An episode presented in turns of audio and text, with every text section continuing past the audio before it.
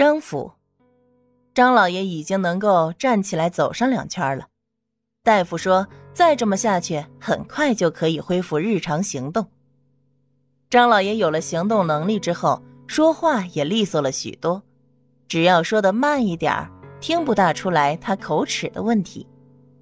他把本家几个半大不大的孩子叫过来考察了一番，看来看去还就是那个叫廖哥的机灵，于是就直接把廖哥留在家里了。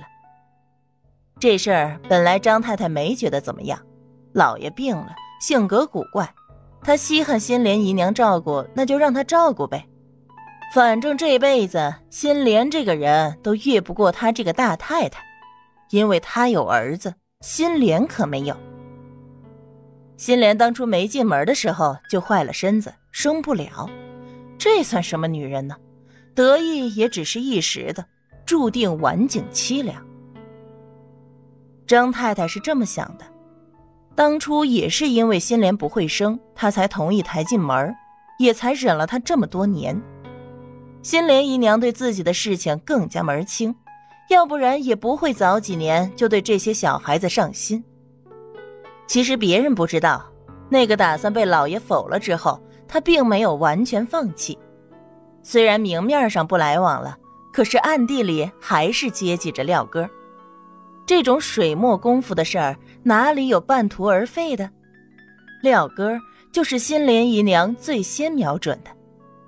就是因为廖哥没了娘，没了娘的孩子心里苦，经不得别人对他好，所以廖哥。早就被心莲姨娘给收服了。廖哥叫张家廖，今年已经七岁。来之前，心莲姨娘派人去教过他，所以几个堂兄弟站在一块儿，他不是最大的，但却是最知礼、最贴心的。其他人也就逢年过节能见上张老爷一面，磕个头，说上两句吉祥话，领个红包。对于张老爷，都有些莫名的畏惧。因为大家交代过，不许惹张老爷生气，于是都安静的站着，不敢行差踏错一步。偏偏廖哥笑嘻嘻的问张老爷是不是累了，还大大方方的上前来给张老爷捶背，嘴里又说平时他爹累了，他都是这么做的。这一下子击中了张老爷的心，把他那个亲生儿子都给比到泥地里去了。心莲姨娘在旁边说着：“老爷不用顾忌我，我是个妇道人家，一辈子也不懂什么道理。老爷是明白的，按照老爷的标准来。”张老爷当然不觉得是受了心莲姨娘的影响，他选廖哥是因为他喜欢廖哥。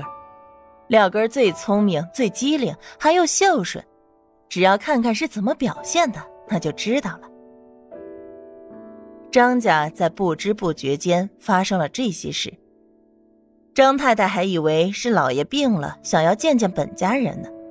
人老了病了，可不就是这么点念想，很正常。直到下人来回禀他，老爷要请先生来府里呢。请先生？什么先生？咱们府里素来也没有谁需要先生啊，少爷自己的学问就足够当先生了。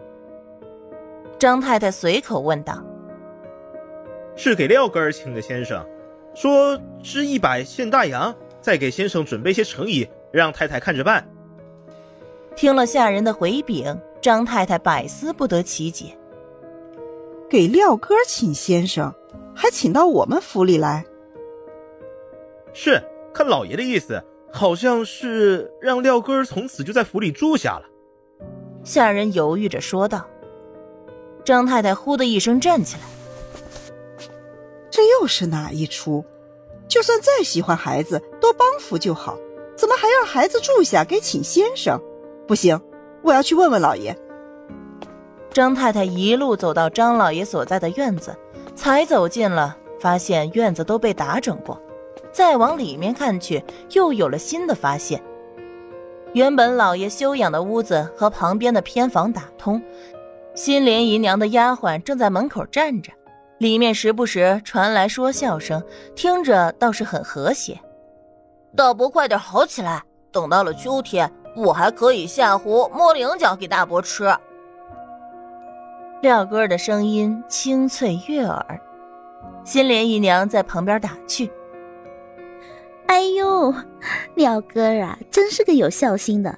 你大伯听到这话，不吃菱角也快好了。”廖哥是个好孩子。张老爷接着说道。站在门口的张太太一阵恍惚，这看着怎么像一家三口呢？就算他的维民小时候在老爷面前也没有过这样的待遇啊！这时，守门的丫鬟终于发现了太太，慌忙行礼：“太太。”这一句“太太”打断了屋里的和乐气氛。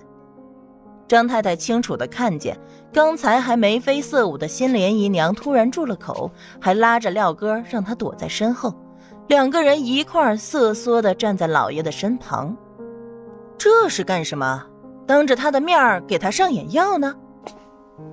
是我来的不巧了，看看我吓着你们了，真是不好意思。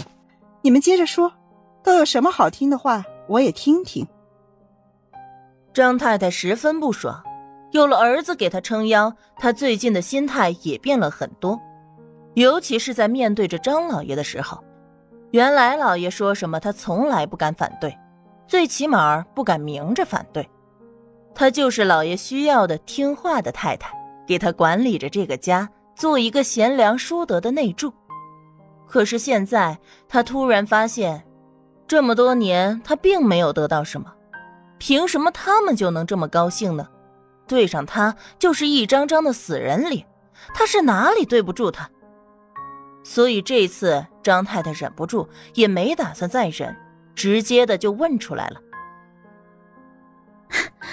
看太太这话说的，真会开玩笑。新莲姨娘连忙陪笑。